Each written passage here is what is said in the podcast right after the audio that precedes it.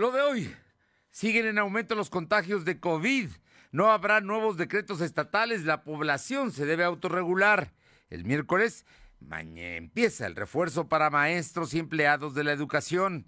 El presidente municipal de Coscatlán absorberá el pago del alumbrado público para no afectar a las familias. Ello a pesar de que cuenta con la aprobación del Congreso eh, del DAP. La comunidad de la Universidad de las Américas Puebla protesta y exige devuelvan el campus. Quisieron entrar el día de hoy, esta mañana. Piden la intervención de la Suprema Corte. Se analiza el desmantelamiento de la ciclovía de la hermano Cerdán. Acepta Lalo Rivera el gobernador lanza el reto. Si la usan diario dos meses, se mantendrá la ciclovía. Y en Puebla Tecnológica, Jorge Coronel nos habla sobre el aumento de transacciones ilegales con criptomonedas en 2021.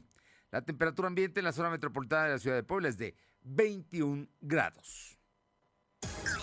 Lo de hoy te conecta. Hay bloqueos en el puente internacional. Está pidiendo el apoyo de la policía. Noticias, salud, tecnología, entrevistas, debate, reportajes, tendencias, la mejor información.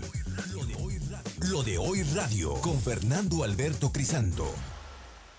¿Qué tal? ¿Cómo está? Muy buenas tardes. Es un gusto saludarlo ya en este eh, lunes 10 de enero de 2020. 2022. Y bueno, estamos arrancando semana, una semana intensa con mucha información y con contagios de COVID. Es un asunto delicado. Esta mañana el presidente de la República apareció ronco en su conferencia de prensa y dijo que tenía gripa, pero que sí se iba a hacer la prueba de COVID. Por otra parte, el gobierno mexicano mandó de última hora así como que ¡ay! se me olvidó y entonces mandó a un representante a la toma de posesión de Daniel Ortega como en un nuevo periodo como presidente de Nicaragua. En fin, informaciones que se están generando. Por lo pronto, gracias, gracias a todos por estar con nosotros. Le estamos a través de las frecuencias, la 1280 de aquí en la capital poblana, la XEG la zona metropolitana, la que buena de Ciudad Cerdán en el 93.5. También estamos allá en la Sierra Norte del Estado de Puebla en la 92 siete Radio Jicotepec y en el 570.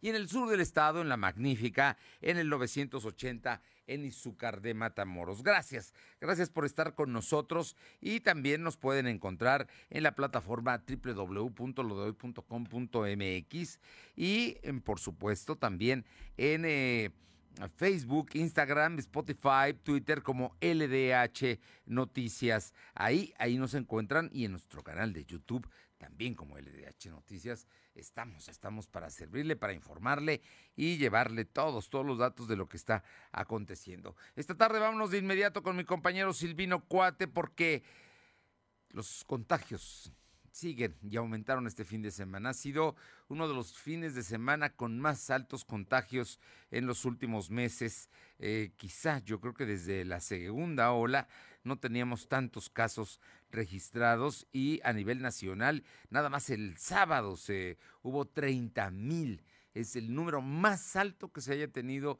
en toda la pandemia que lleva para dos años en México. Silvino Cuate tiene la información. Silvino, muy buenas tardes. Adelante, Silvino.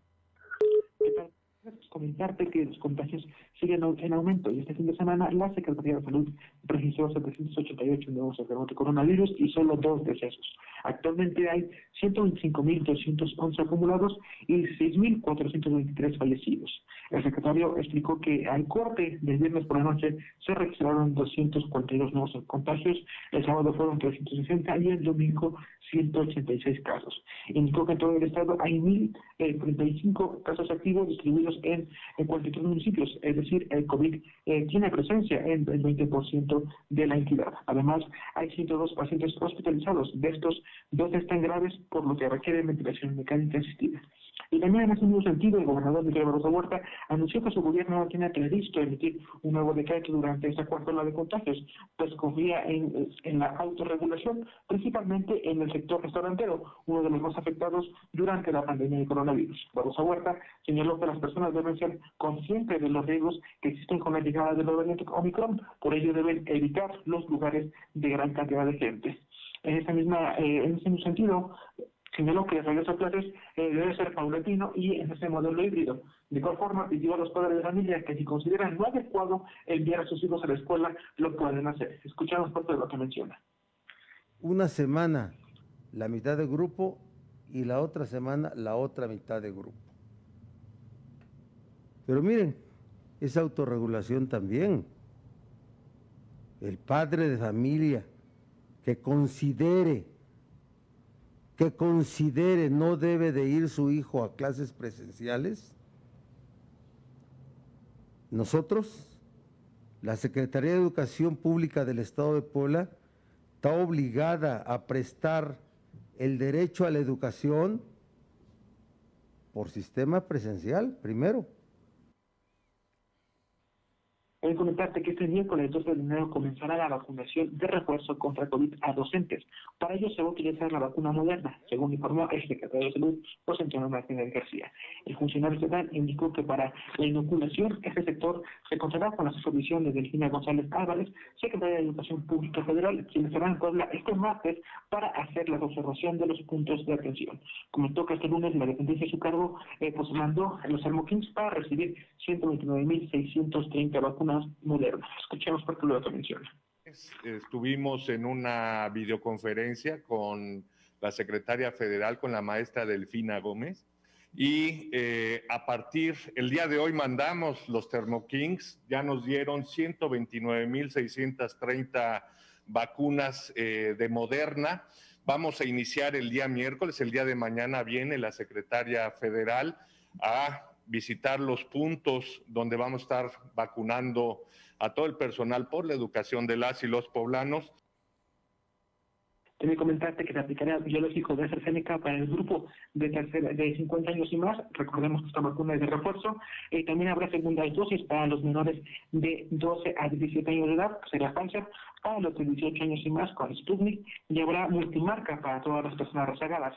Y comentarte que los horarios de jornada van a ser desde las 8 de la mañana hasta las 5 de la tarde, que serán eh, cinco puntos de vacunación. Estos son el Centro Expositor de Convenciones, Los Fuertes, Hospital General del Sur, el Hospital para el Niño Poblano, eh, el Centro de Convenciones WAP y la Arena WAP, donde todas las personas que acudan a vacunarse eh, pues podrán hacerlo en estos lugares, Fernando. Bueno, a ver, tenemos varios temas, que, es un tema solo y con varias eh, subtemas que vale la pena decirlo. Continúan los contagios, el número es alto, cada día más alto, posiblemente hoy domingo, mañana todavía tengamos pocos, pero el número es importante, se están, se están dando, hay un solo día, creo que si no estoy mal es el sábado, que se dieron creo que 370, ¿no? Contagios. Y bueno, esto ¿Por qué? Pues porque hay que ver los riesgos y porque la recomendación es que si tienes síntomas, así sea una pequeña gripe, un eh, dolor de cabeza, un eh, ronquera o dolor de, garganta, ¿no? Eh, fluidos nasales, mejor se quede en casa. Amén de que es recomendable hacerse la prueba, pero quédese en casa y evite el mayor número de, de acercamientos con, las personas, incluyendo pues la propia familia, ¿no? Para evitar ser foco de contagio. Ese es, un asunto que me parece que es muy importante, que se está generando y que, como sabemos, va a seguir creciendo y que va a permanecer así quizás hasta por ahí del día 14, 15 de, de enero. Después, el asunto de que el gobierno aquí en Puebla no va a hacer nuevos decretos y que la gente se debe autorregular.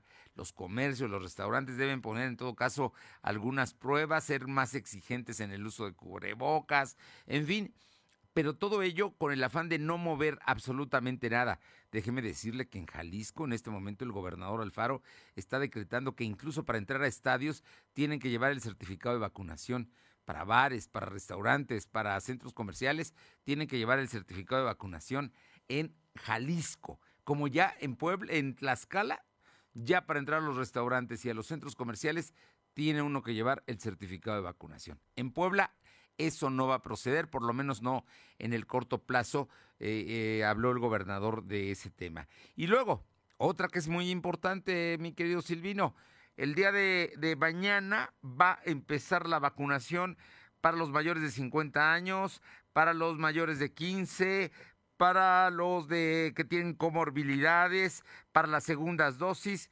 Hay cinco lugares, ¿no? Según entiendo, eh, dispuestos para ello. Y después el miércoles va a empezar la vacunación para los maestros y el personal del sector educativo. ¿Estamos bien?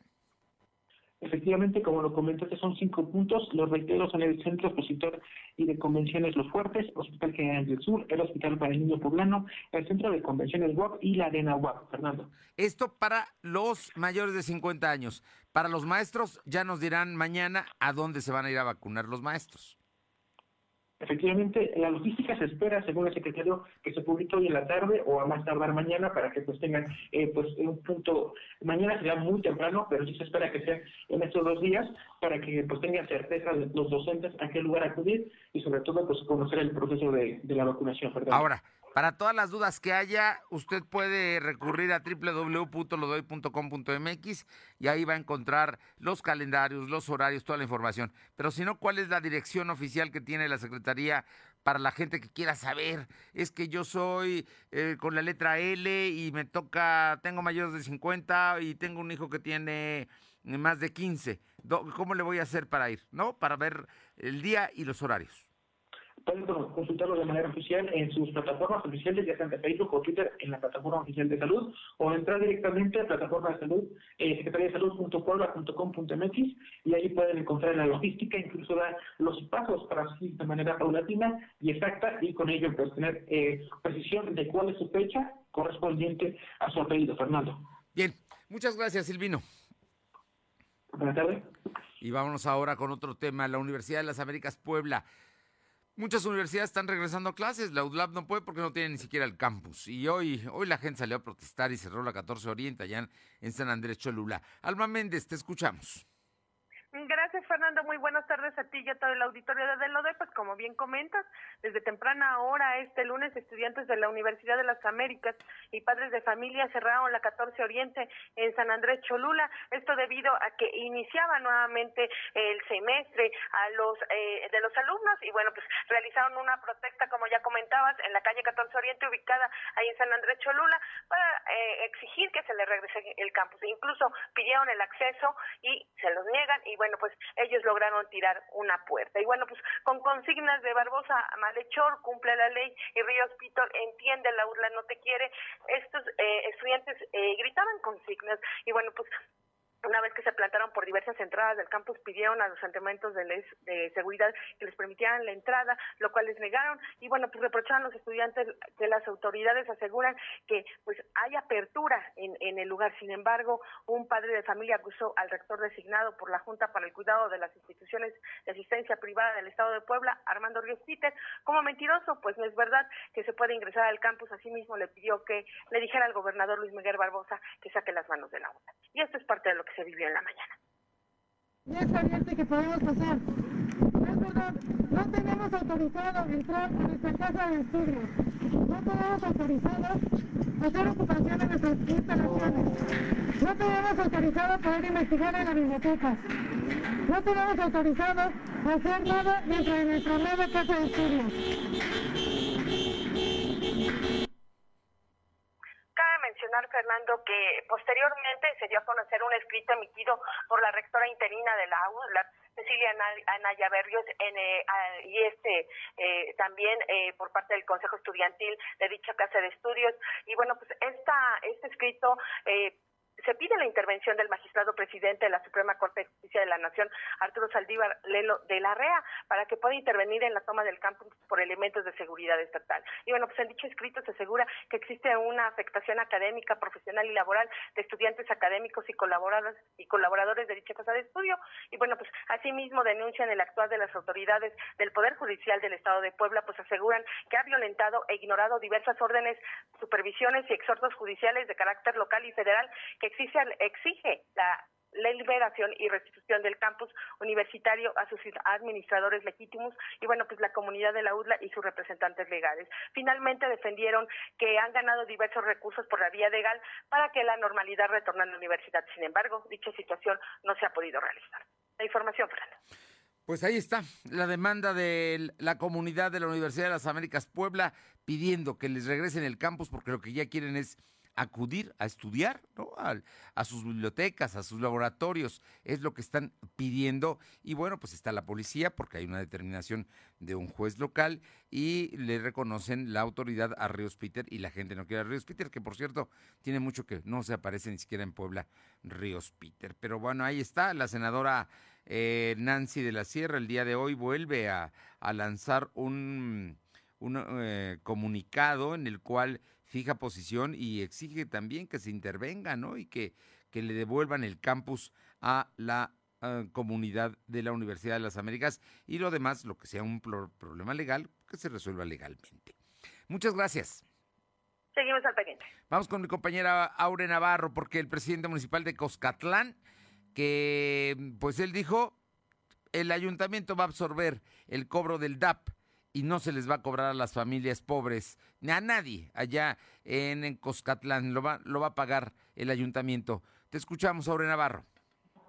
Gracias, efectivamente, comentarles que el presidente municipal de Coscatlán, Camerino Montalvo Montiel, advirtió que aun cuando se tiene la aprobación del Congreso local para que esa administración haga el cobro adicional al derecho de alumbrado público conocido como DAP, cargado a la población, pues el ayuntamiento ha decidido observar el pago para evitar un golpe a la economía de las familias en esta demarcación. Reunido con los inspectores de la región, el edil emanado del PRI precisó que el convenio que se hace entre municipios y la Comisión Federal de Electricidad pedirá que se respete la cláusula que especifica que la población va a seguir pagando lo que históricamente ha realizado desde hace años, sin que se le cargue un peso más a ese pago. Escuchemos al periodista que nos están ayudando a generar mucha confusión con nuestra sociedad aquí en Coscatlán. Realmente no tenemos la intención ni lo vamos a hacer nosotros como ayuntamiento de aplicar esa ley que nos faculta ahora sí como ayuntamiento de poder determinar el cobro al porcentaje máximo que lo establecen las tablas. Hace un rato preguntaba que por qué ese monto de la tabla. Desafortunadamente aquí hay muchos temas que debemos de tocar. Esos montos es precisamente lo que nos han dejado las administraciones anteriores. Y bueno, la aclaración, Fernando, se dio luego de que se ventilara que a través de grupos de WhatsApp pues estén informando a la población de dicha región de que las familias pues les será eh, obligados a pagar más por el recibo de luz cuando no es así. Y bueno, de este tema también comentar que hubo una réplica, Fernando, pues en este caso el diputado local por el PAN, Rafael Micalco Méndez, quien consideró que Morena pues debe acatar la responsabilidad política de haber aprobado el cobro al derecho al alumbrado público en municipios poblados reconoció que el tema desde que se dio a conocer pues ha generado mucha especulación y pues actualmente unos lo consideran como un fracaso mientras que otros lo califican como un éxito que se esté cobrando en los municipios poblanos, Fernando. Bueno, pues ahí está. El asunto es que en Coscatlán el presidente municipal, que es del PRI, dijo, yo no les voy a cobrar DAP a la población porque somos muy pobres y no tenemos por qué pagarlo, que lo pague el ayuntamiento. Gracias. Gracias. Y vámonos con mi compañero Silvino Cuate. ¿Qué va a pasar con la ciclopista Hermano Cerdán? ¿La van a desmontar o, o van a hacer una paralela o qué van a hacer, Silvino? Déjame comentarte que el presidente municipal, Eduardo Rivera Pérez, confirmó que se analiza en coordinación con el gobierno del estado el retiro de la ciclopista, eh, ya que no cumple con la mayoría las normas técnicas, además de que vecinos de esta zona han reportado que está en malas condiciones. El alcalde indicó que el acceso a la rampa no es el adecuado, además de que se tiene conocimiento de que hubo un señalamiento por parte de un especialista a nivel internacional donde eh, asegura que no hay un sustento técnico. Eh, indicó que ante los reclamos de colectivos ciclistas se va a impulsar una obra, pero como le indica la norma técnica, que podría ser a ras de suelo. También comentarte que en ese mismo sentido, ante algunos reclamos de colectivos ciclistas que se pronuncian en contra del retiro de la ciclovía, el gobernador Miguel Rosso Huerta planteó un, un, les planteó un reto, pues dijo que si en dos meses no se usa, esta va a ser retirada y evidentemente se va a construir una, pero que esté a ras de suelo. Fernando, el titular del Poder Ejecutivo enfatizó que todos los interesados en que se mantenga la ciclovía elevada deben usarla por el tiempo señalado. De lo contrario, se podría retirar y en su, eh, en su reemplazo pues sería una arras de suelo. Para Huerta criticó que anteriormente los ciclistas no reclamaron la cara de árboles que se hizo para la construcción de la ciclovía elevada, Fernando.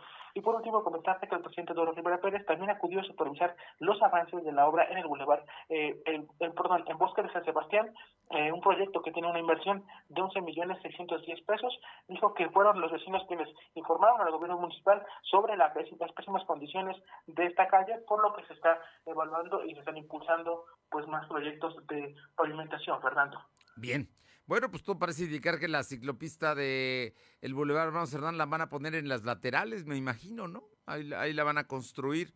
Va a ser otra inversión millonaria, más de 200 millones de pesos para, para van a desmontar una para poner otra abajo, ¿no? Es, parece que es la tendencia a lo que hoy escuchamos ya por parte del presidente municipal y del gobernador. En fin, veremos qué es finalmente lo que sucede. Gracias. Son las 2 de la tarde con 20, 2.20. Lo de hoy es estar bien informado. No te desconectes. En breve regresamos. Regresamos.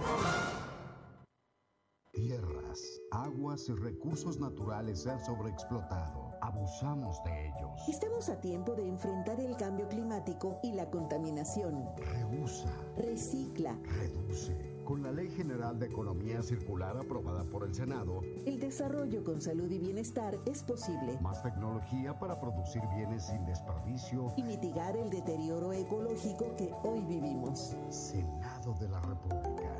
Sexagésima quinta legislatura. Lo de hoy radio, con Fernando Alberto Crisanto. La información y tendencias que debes conocer. De lunes a viernes, de 2 a 3 de la tarde, por esta frecuencia. O por internet, www.lodehoy.com.mx.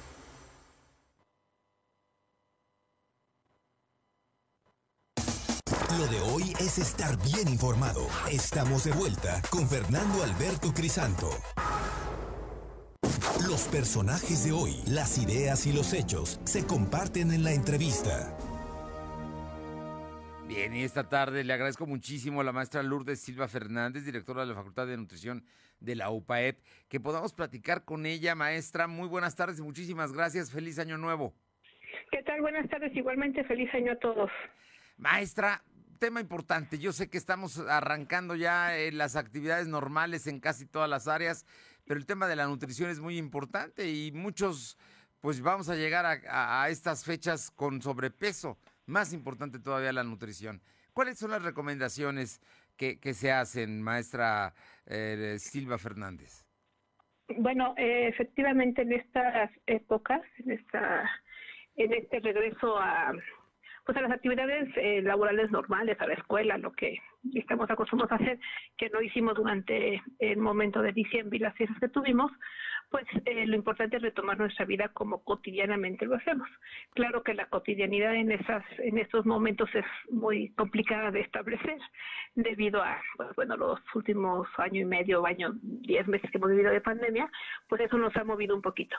Pero bueno, eh, retomando el tema del famosísimo Puente Guadalupe Reyes, es decir, de todas esas festividades que nos ha llevado a comer de repente un poco más o a tomar un poco más, pues bueno, eh, si nuestro exceso en estas fiestas no fue tanto, o sea, no, no me destrampé tanto, claro, sí comí un poco más porque, pues bueno, las fiestas lo ameritaban, pero si no fue tanto, el cuerpo eh, regresa a la normalidad, digámoslo así, o sea, lo que estábamos antes, con nuestra, retomando nuestra, levantarnos a la misma hora, comer de forma regular, no excedernos en el consumo de ciertos alimentos y teniendo un poco de actividad física, con eso no hace falta más. Ahora, si nuestro exceso fue mucho, no sé si fue realmente un exceso, entonces hay que hacer un poquito más para poder eh, regresar al peso que teníamos antes, porque si no lo hacemos así, pues lo que vamos a estar es sumando cada año algunos eh, kilos, ¿no? Sí, ¿Qué, ¿Qué, se recomienda en este momento? ¿Qué alimentos debemos tomar eh, prioritariamente y algunos dejarlos a un lado, ¿no? Si ya comimos en la Navidad, el Año Nuevo, el Reyes, mucho pan, si comimos muchos... Mm, refrescos, chocolate, en fin, esas cosas que se comen normalmente en esta temporada. Bueno, pues no hay un alimento, eh, y, quien se los diga, les esté engañando, no hay un alimento que diga, ay, si yo me como esto, eh, ya voy a estar bien. No, no, no existe eso. Eh, lo que sí existe es el regresar a un orden, es decir, tratar de hacer nuestras, por lo menos tres comidas al día en un horario regular, no excedernos en el consumo de azúcares, de grasas, sobre todo azúcares simples, postres, estas, eh, ese tipo de, de alimentos, pues no excedernos en su consumo y de esa forma, bueno, y también tener un poco de actividad física, o sea, lo, cotidiano y si podemos aumentar, pues mucho mejor. De esa forma vamos a poder regresar. Pero no hay, este, porque lo he visto mucho y lo veo mucho en redes, si tomas tal alimento, tal tipo de dieta, y, algo que está muy famoso actualmente, el no comer en ciertos momentos, el hacer un, eh, prolongar el tiempo de comidas entre una comida y la otra, no, nada de eso funciona. O sea, realmente si se lo están diciendo, los están mintiendo. Lo importante aquí es tratar de tener un orden. ¿Por qué? Porque no funciona lo otro. Pues bueno, metabólicamente eh, no, no es cierto, no hay ninguna base que, que lo sostenga, pero además pues en algún momento voy a cambiar otra vez mis hábitos y voy a regresar a lo anterior. Entonces lo importante es irnos habituando a tener una alimentación correcta, variada, equilibrada, eh, que no me lleve a los excesos y de esa forma no solo voy a poder bajar ahorita, sino voy a poder mantener un buen peso a, largo tiempo. Bueno, entonces volvamos. el asunto son equilibrio en la nutrición. estamos hablando de vegetales, frutas, eh, proteínas animales determinadas, ¿no? Sin exceso. Sí, exactamente. De hecho, eh, el consumo de, verduras, de frutas es bastante recomendado por el contenido de fibra, por el contenido de agua, de vitaminas, el consumo de, los productos de origen animal, como son los carnes o sus productos derivados, huevo, leche, es muy importante su consumo. Eh, siempre vamos a preferir las carnes blancas sobre las rojas, eso es algo importante. Y sí es importante el consumo de esas proteínas, ya sea de huevo, de leche, quesos o los derivados de la leche, porque pues tienen proteína de alta calidad que me va a ayudar. Entonces, eh, sí es importante ese consumo. Y también hay algo que hemos obviado mucho y que era parte de la alimentación del mexicano, que es el, las leguminosas, los frijoles. El consumo del frijol ha estado, pues cada vez se ha podido ver que se disminuye ese consumo y es una proteína de alta calidad, eh, siempre y cuando la combinemos con un cereal, pero además pues nos da otros nutrimentos, no solo eso, nos da fibra, nos da hierro, nos dan otros nutrimentos que son importantes su consumo. Entonces también no hay que olvidar los frijolitos, que siempre son, yo, yo digo siempre que cuando era niña mi abuela siempre tenía frijoles en su casa, ¿no? Entonces era algo muy cotidiano y ahora ya difícilmente lo encontramos en los platillos. Entonces había que regresar un poquito esa alimentación tradicional, al consumo de, de esos guisados que siempre incluyen una gran cantidad de, verduras, ¿no? Esos caldos que, llevan verdura, un poco de proteína, de, carne, pero siempre basados en la proteína. La, verdad es que la, cocina mexicana eh, es muy variada y incluye una gran cantidad de verduras. Pues, eh, doctora maestra Lourdes Silva Fernández, directora de la Facultad de Nutrición de la UPAP, gracias siempre por estas recomendaciones. Volvamos a nuestras dietas tradicionales. Las porciones son importantes y el equilibrio de lo que comemos con mucha verdura, con, con elementos que, que nos nutren y que nos hacen bien.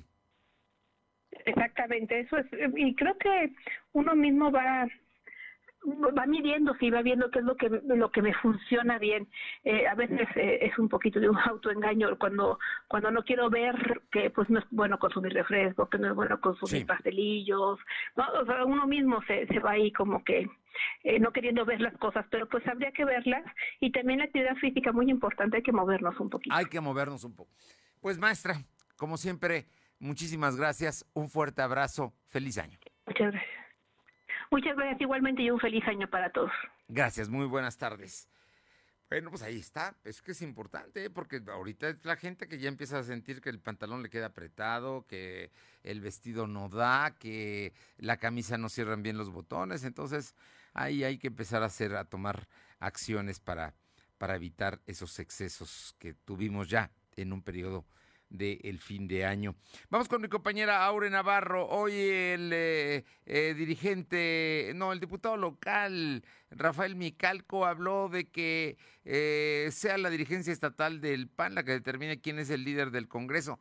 Pero eso no se puede porque hay un reglamento en la Cámara de Diputados, ¿no es así, Aure? Pues efectivamente, Fernando, es así como el diputado local Rafael Mical Coméndez se pronunció porque sea a través de la dirigencia estatal, pues, que está presidida por Augusta Díaz de Rivera y no de la ley del Congreso local, que también faculta a los legisladores para esta decisión, pues para que se concrete de ser necesario, dijo, el cambio de coordinador de diputados, que por ahora pues tiene a su responsabilidad Eduardo Alcántara. Mical Coméndez reconoció que hasta ahora dentro del grupo parlamentario del PAN en el Congreso local se desconoce si el posible cambio de coordinador de bancada será un hecho o no, toda vez que los legisladores pues no tienen ninguna novedad de que se pudiera dar algún cambio de coordinador. Escuchemos al panista.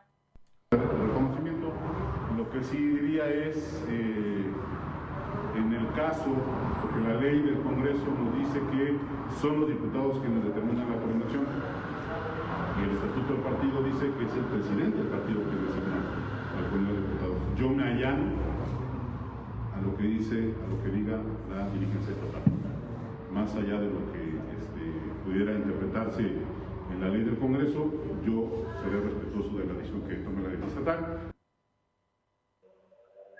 Y bueno, como escuchamos, Fernando, en este sentido, y mencionar si él de manera directa le interesaría ser el sustituto, en este caso, de Eduardo Alcántara. Y sostuvo que de darse esta nueva disposición por parte de Augusta Díaz de Rivera, pues cualquiera de sus compañeros legisladores pudieran ocupar esta responsabilidad, razón por la que pidió analizar el desempeño de Alcántara. Precisó que de igual forma, pues el tema del GAP que promovió Eduardo Alcántara en su momento, hace un año, pues generó mucho ruido, por lo que el tema debe ser analizado por Augusta Díaz de Rivera para determinar si es que se puede dar un cambio o no de coordinador y pues dijo que él se pronuncia porque sea precisamente la panista quien defina esa situación del coordinador del PAN en el Congreso local. Pues yo creo que no, yo creo que al final de cuentas tiene que prevalecer el reglamento y en el reglamento está muy claro que son los propios diputados los que votan y le dan la representación y la coordinación a quien ellos determinen. Y yo creo que ha hecho un gran papel Eduardo Alcántara, así es que, pues, mi calco por lo pronto no, no parece que vayan a, a, cumplirse sus objetivos políticos de corto plazo. Muchas gracias. Gracias. Vámonos con mi compañera Alma Méndez. ¿Qué pasa en Volkswagen, Alma? Los trabajadores no, eh, no han regresado a laborar todavía. Así es, Fernando, pues comentarte que el Sindicato Independiente de Trabajadores de la Industria Volkswagen dio a conocer que las dos primeras semanas de este mes de enero no habría labores y se tomarán como vacaciones para el personal programado por, los, eh, por lo que los segmentos 1, 2 y 3 iniciarán sus labores a partir del 19 de enero debido a la falta de material para realizar la producción. Y es que mediante un comunicado interno a sus agremiados, el CITIAP, donde eh, detalló que en caso de que los trabajadores ya no cuenten con un saldo vacacional, se programará un paro productivo de manera individual, pagando como compensación la cantidad de 57.5 del salario diario, sin afectación al sexto y séptimo día, donde respetarán los turnos para todos los segmentos y áreas auxiliares. Y bueno, pues en tanto que eh, comentarte que para el segmento eh, uno eh, trabaja la semana 3 que inicia del 19 al 21, así como del 26 al 28 de enero. Para el segmento 2 trabaja solo el primer turno del 18 al 21 de enero, así como del 25 al 28 de enero, segundo y tercer turno no trabajarán. Para el segmento 3 trabajará únicamente el primer turno del 18 al 21 de enero y del eh, 25 al 28 de enero y el segundo turno no laborará. La información, Fernando. Bueno, pues ahí está, ahí está el asunto. Vamos a ver finalmente cómo termina el, este tema, pero la industria automotriz regresa hasta el día 19 a empezar a trabajar parcialmente aquí en Puebla. Gracias. Seguimos al pendiente. Son las 2 de la tarde con 32. Lo de hoy es estar bien informado. No te desconectes. En breve regresamos. Regresamos. No más basura. No más desperdicio. No más contaminación. La Ley General de Economía Circular, aprobada por el Senado, promueve el uso racional de los recursos productivos. Prolongar la vida útil de los bienes. Darle un respiro al planeta y garantizar nuestro derecho a un medio ambiente limpio con salud y bienestar. Senado de la República. Sexagésima quinta legislatura. Lo de hoy radio, con Fernando Alberto Crisanto. La información y tendencias que debes conocer. De lunes a viernes, de 2 a 3 de la tarde, por esta frecuencia. O por internet, www.lodehoy.com.mx. Lo de hoy es estar bien informado. Estamos de vuelta con Fernando Alberto Crisanto.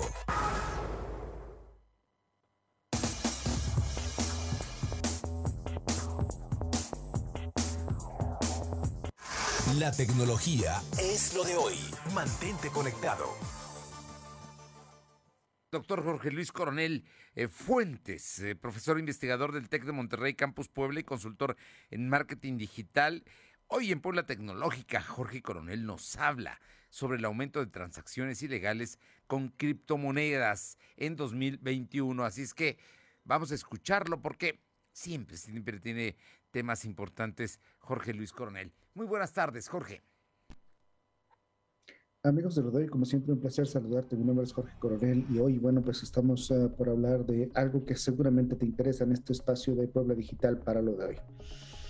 Bueno, pues resulta que si bien estamos todos entrando en este mundo de la virtualidad y del cambio de interacción en cualquiera de los aspectos de la vida del ser humano, pues las transacciones con moneda virtual son uno de esos elementos. Y hoy queremos mostrarte, compartirte que hay un elemento interesante en esto. Las transacciones ilegales con criptomonedas en el 2021 han crecido. El uso de criptomonedas para transacciones ilegales resulta que alcanzó un nuevo récord en este 2021. Esto equivale más o menos a unos 14 mil millones de dólares que transitaron en 2021 por billeteras digitales vinculadas lamentablemente a actividades ilegales contra los 7.800 millones que circularon en el 2020. Es un incremento bastante importante. Esto lo reporta la firma de análisis Chain Analysis en un informe que acaba de dar a conocer justo la semana pasada. Eh, sí, primero, el uso de criptomonedas está llegando a volúmenes y a ritmos eh, nunca antes vistos, con una operación que asciende a 15.8 billones de dólares en el 2021 y un aumento que es bastante grande y loable del 567% con relación a un año anterior. Es decir, en un corto tiempo ha crecido muchísimo. El problema de esto, el problema de este crecimiento es que también pues crecen los usos ilegales de, de estas criptomonedas, de este, digamos, llamémosle por este momento, sistema virtual de, pagos. El punto aquí importante es que las transacciones están basadas en, en, la tecnología llamada blockchain, que es esta tecnología detrás de los bitcoins, y que la mayoría de estas criptomonedas eh, que las utilizan no solo los bitcoins, sino criptomonedas en general, eh, han llegado a representar el 15 por, el punto 15% del uso total de las criptomonedas, desde el punto 15% hasta el 15% de los usos a nivel global, lo cual es un montón, ¿no? Lo cual es un montón a nivel, a nivel, a nivel global. Ahora, ¿cuál es el riesgo de esto? El riesgo de esto es que nosotros podamos, por no tener el expertise ese digital savvy que denominamos, cuando estamos iniciando en este, en este uso de estas criptomonedas o inversión en estas criptomonedas, podamos incurrir en algo que por mal asesoramiento no conozcamos. Entonces, Aquí la recomendación es que si vas a invertir, si tienes un poco de dinero o, el volumen X de dinero que quieras y lo vas a invertir o lo vas a manejar en criptomonedas, que seas muy cuidadoso sobre si lo vas a hacer tú mismo, si no tienes ese sabi, ese conocimiento, esa expertise, pues bueno, que te asesores de, de, compañías que están formalmente dedicadas a esto, que están con todas las de la ley, como eh, coloquialmente decimos en México, y que lo hagas informado ya que sin querer podemos estar incurriendo en elementos que son considerados ilegales y por supuesto pueden tener consecuencias. Recuerden que aunque estemos hablando de monedas eh, eh, virtuales o, criptomonedas, ah, la mayoría, la mayoría, eh, aunque se supone que nacen de una de un uso no regulado por instituciones bancarias o de otra índole, sino más bien basadas en la, en la confianza y en la, y en la seguridad de la, del encriptado de los datos de estas transacciones. Bueno, pues hoy en día muchas monedas digitales, muchas criptomonedas ya tienen un soporte, eh, digamos, a través de la estructura bancaria global. Entonces hay que ser muy cuidadosos cuando vamos a estos elementos para no incurrir en, estos elementos que a lo mejor por desconocimiento pues caemos en la, en la ilegalidad o simplemente somos hasta víctimas de algún fraude, ¿no? Entonces seamos cuidadosos con, con estos elementos, asesorémonos muy bien primero, generemos cierta experiencia en esto y luego ya nos arriesgamos a, invertir. En México hay muchas instituciones avaladas y que perfectamente cumplen con los requisitos para poder ayudar a los, a los inversores en esto. Así que si a ti te interesa esta parte, bueno, asesórate muy bien.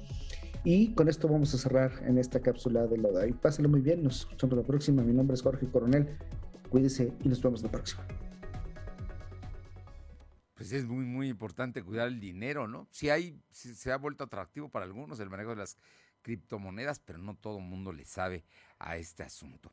Pero bueno, ahí están las recomendaciones de un experto como Jorge Coronel.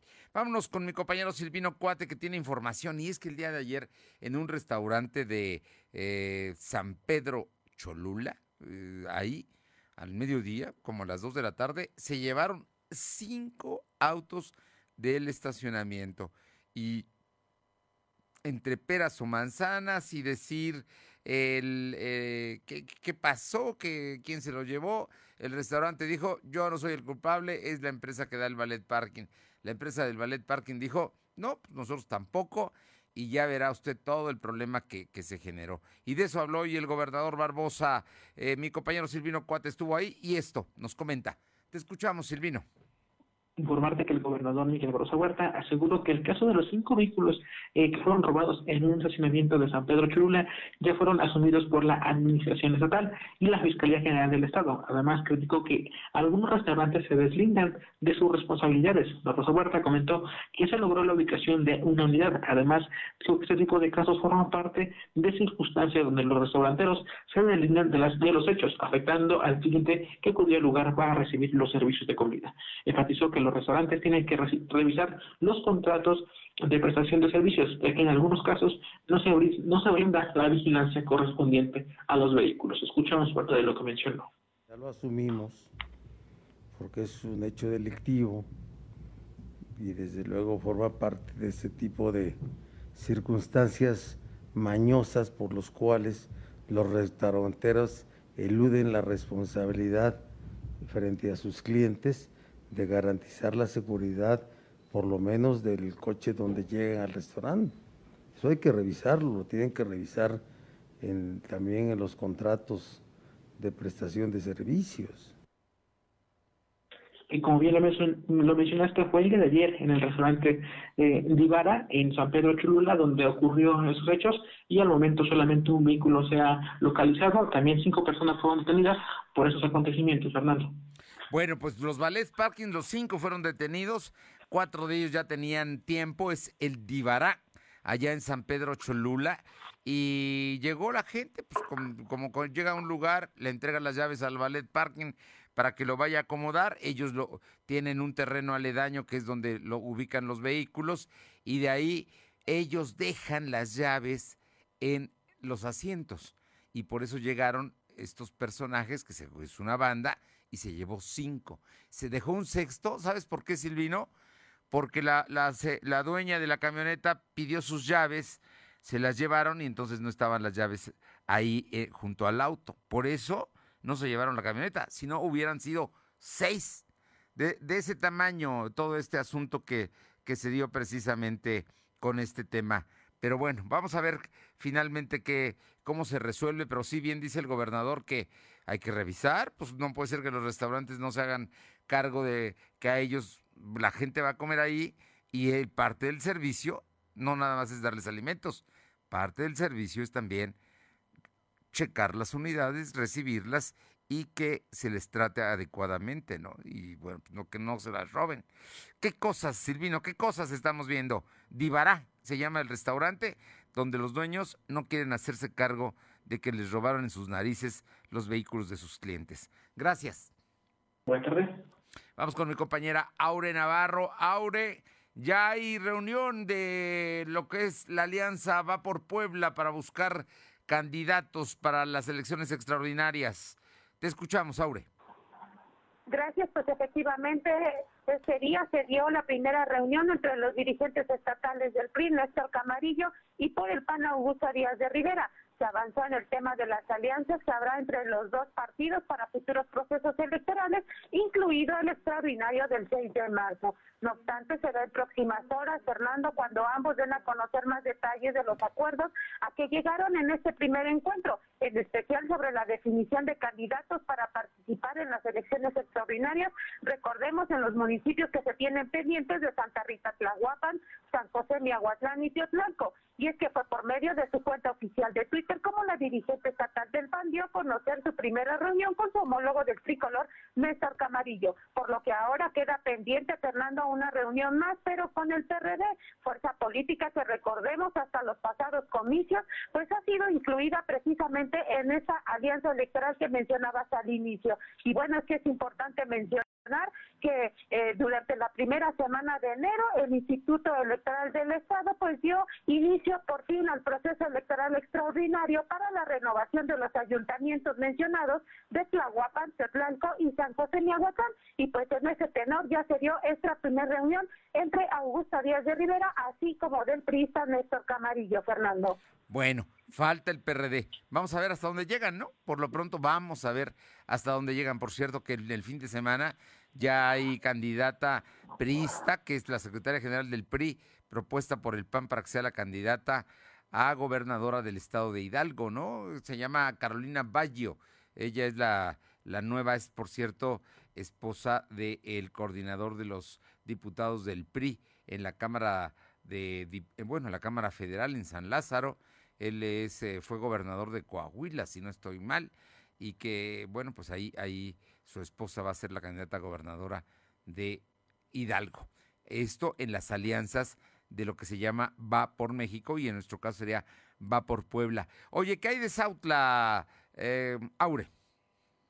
Comentarles que, bueno, en este caso el presidente municipal por Morena en Sauta, Marco Antonio Alejo Calderón, pidió a los candidatos, agentes subalternos, las cuatro juntas auxiliares de esta demarcación, pues a realizar propuestas que sean viables, sobre todo porque su figura no cuenta con recursos o presupuesto que les permita cumplir con sus promesas de campaña. El también responsable de la Comisión Electoral para los requisitos de las juntas auxiliares de Chilapa de Vicente Guerrero, así como Emilio Carranza, San Miguel y Tlamanca precisó que la, bueno, a la medianoche de este día vence el plazo para el registro de las planillas totales y será el día de mañana cuando se valide a quienes estarán compitiendo y así poder iniciar a partir del 13 de enero y hasta el 19 del mismo mes, pues en periodo de campaña. Escuchemos al morenista. A la población en general a que pues elijan de forma libre y democrática. Nosotros como responsables de la comisión electoral pues vamos a respetar en todo momento la voluntad de ustedes. Recordemos que eh, nadie tiene el poder de elegir más que ustedes, ciudadanos de las cuatro juntas auxiliares.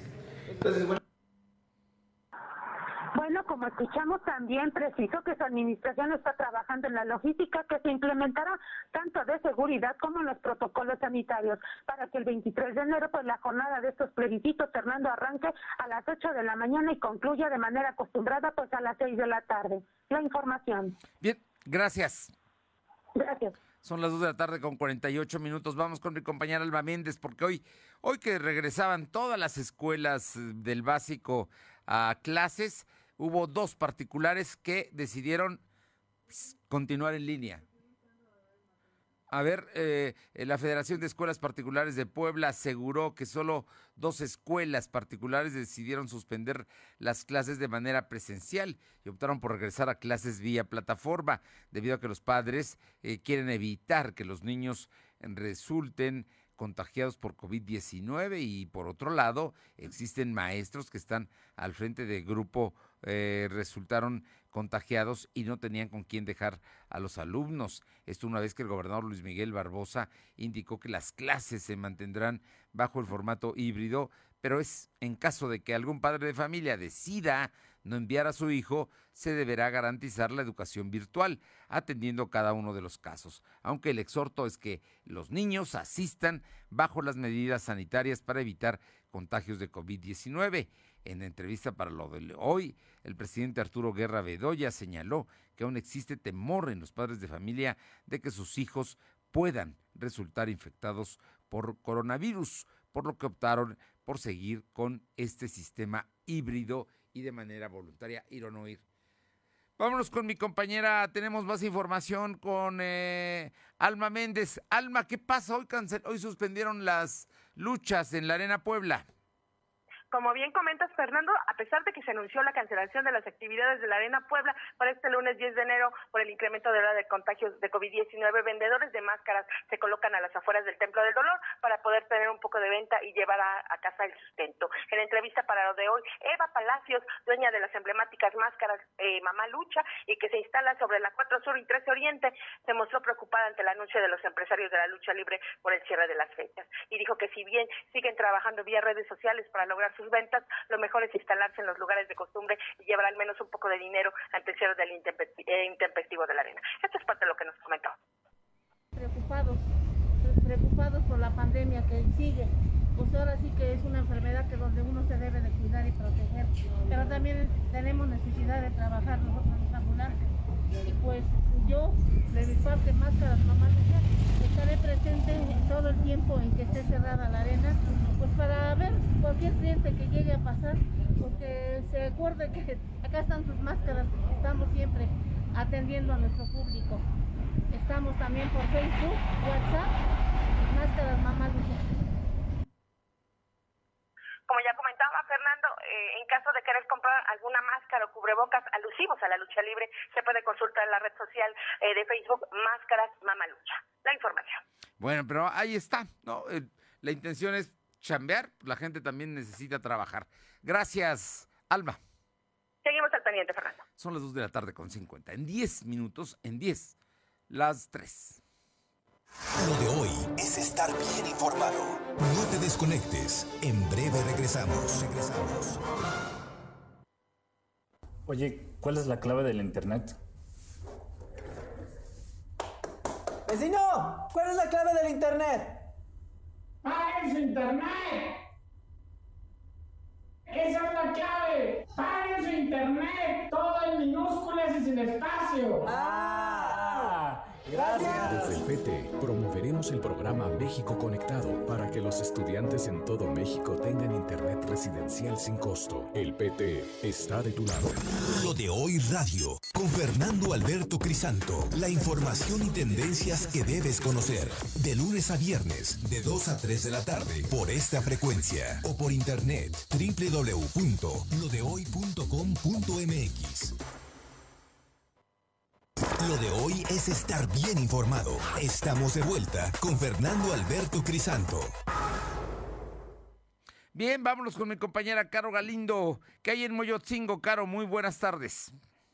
Fernando, buenas tardes a ti al auditorio. Pues lo que ha venido ocurriendo en los últimos meses, la gente ingenua que se cree de las redes sociales, que pues eh, capta supuestas ofertas de vehículos, se hacen llegar a Santa María Moyotzingo y pues el día de hoy un joven de 28 años de edad terminó con dos disparos de arma de fuego sobre la avenida Revolución, donde lo interceptaron sujetos armados, quienes pues sabían que iba a llegar a la comunidad a realizar la compra de un vehículo, lo despojaron del dinero de la supuesta compra, luego se dieron a la fuga. Este joven ya fue trasladado a la clínica 11 del Instituto Mexicano del Seguro Social. Oye, uno más, ¿no? Mm, bueno, hay, hay un, mm, en un lapso como de mes y medio, creo que es el cuarto o quinto que, que damos a conocer. Más o menos es el mismo lapso, Fernando. La verdad es que la situación es muy complicada. Las autoridades en materia de seguridad pública han lanzado cualquier cantidad de alertas a la ciudadanía para evitar hacer compras a través de redes sociales, pero pues la gente sigue creyendo en esta situación y terminan como este joven hoy. Mira nada más, sin dinero, sin auto y baleado todavía. Qué terrible. Gracias. Muchas gracias. Vámonos con mi compañera Paola Aroche Atlisco. Paola, ¿qué tenemos allá en Atlisco? ¿Qué tal? Muy buenas tardes. Y es que sí, tras 10 días de ausencia por un resfriado, este día la presidenta municipal de Atlisco, Ariadna Ayala, retomó sus actividades. Y es que fue el pasado 31 de diciembre cuando mediante sus redes sociales había informado que después de que amaneciera con un resfriado, pues estaría resguardada y eh, ausente de algunas actividades, pero siempre al pendiente de lo que es el municipio. Es por ello que se pudo ver eh, ese mismo día en una sesión de cabildo, pero ella obviamente vía Zoom para evitar que pudieran hacer contagios. En entrevista con la misma alcaldesa dijo que pues esto obviamente se hacía para tomar todas las medidas y evitar eh, pues ser imprudente ante la situación de pandemia que se está viviendo. Eh, hoy en una actividad que se tuvo por parte del CRI retoma las actividades, eh, obviamente con la sana distancia y con doble cubrebocas, pues está también al pendiente de la situación de todo lo que pasa en el municipio. Pero después de 10 días, Ariadna Yarra retoma sus actividades de manera presencial. Muy bien. Oye, ¿y qué más tenemos? El día de hoy también eh, se va a echar a andar ya el levantamiento topográfico en la plazuela del productor. Así es, y es que, eh, pues sin dar un estimado de cuánto sería la inversión, también la presidenta municipal Ariadna Ayala dijo que a partir ya de este eh, lunes se comenzaría con este levantamiento topográfico allá en la plazuela del productor, en donde se podrán realizar algunas mejoras en esta zona. Y es que desafortunadamente, eh, pues tanto el drenaje como el agua potable son pues lo básico que, que se necesita en este lugar debido a que a pesar de que está de que está muy lejos de lo que es el centro, pues tienen necesidades y hay que recordar que este es un punto importante principalmente para finales de noviembre, finales de octubre, principios de noviembre, cuando en esta zona congregan alrededor de entre 3.000 y hasta 5.000 productores de flor de temporada. Es por ello que eh, pues está comenzado a hacer este tipo de análisis para ver eh, pues cuáles serían los puntos a tratar y sobre todo a, eh, pues a darle seguridad y tranquilidad a quienes pues prácticamente todos los días van a vender sus productos allá en la plaza del productor. Muy bien, bueno, pues parece que sí le van a meter la mano y dinero para, para arreglarla, ¿no? Sí, todo parece indicar que sí, y en temas pues de que son básicos, que es el drenaje y también lo que es em, el agua potable, que pues básicamente son indispensables en esta zona, porque bueno, no solamente se vende flor, eh, flor fina, follaje, sino pues también hay lugares de comida donde eh, pues se necesita lo que es el agua potable. Muy bien, muchas gracias. Buenas tardes. Son, vamos con mi compañera Luz María Sayas a Ciudad Cerdán, porque ya la gente vuelve, vuelve a los gimnasios. Te escuchamos. Hola, ¿qué tal Fernando? Muy buenas tardes para ti, nuestros amigos de lo de hoy. Te comento que dueños de gimnasios esperan que a partir de este 15 de enero inicie la visita nuevamente de usuarios al gym. La mayoría de personas, uno de sus propósitos que tienen es al inicio del año es bajar de peso por salud y estética. Así lo comenta Marlene, entrenadora de gimnasio en Cerdán. Pero quien más se cuidan son jóvenes de una edad de 18 a 28 años de edad y en su mayoría son hombres. Un bajo porcentaje lo hacen personas de más de 40 años de edad. Al preguntarles por qué no hacen ejercicio, la mayoría dicen que por pereza, falta de tiempo y decisión propia. Los gimnasios, como otros sectores, también se han visto afectados por la pandemia, al no ser una algo de primera necesidad. Y por otro lado, las fechas que acabamos de pasar son en donde la mayoría pues comen de todo y olvidan la dieta. El mes de diciembre cuando baja, fue en el mes de diciembre cuando bajaron las visitas en donde se atribuyen las festividades que acabamos de pasar, Fernando, y esperan un repunte a partir del 15 de enero, ya que aquí los gimnasios están abiertos los siete días a la semana. Parte de las actividades que se realizan aquí en el municipio de Ciudad Cerdán. Muchas gracias, Luzma.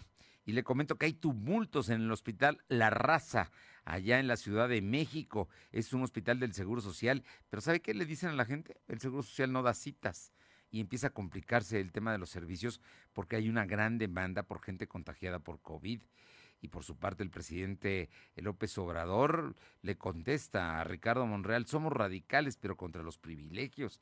Y es que Ricardo Monreal dio entrevista a proceso en la cual dice que, que los radicales van a dar al traste con el con Morena. Y el presidente le dice, sí, sí somos radicales, pero precisamente contra los privilegios. Este, este asunto en la Ciudad de México están instalando 11 macroquioscos para la detección de COVID.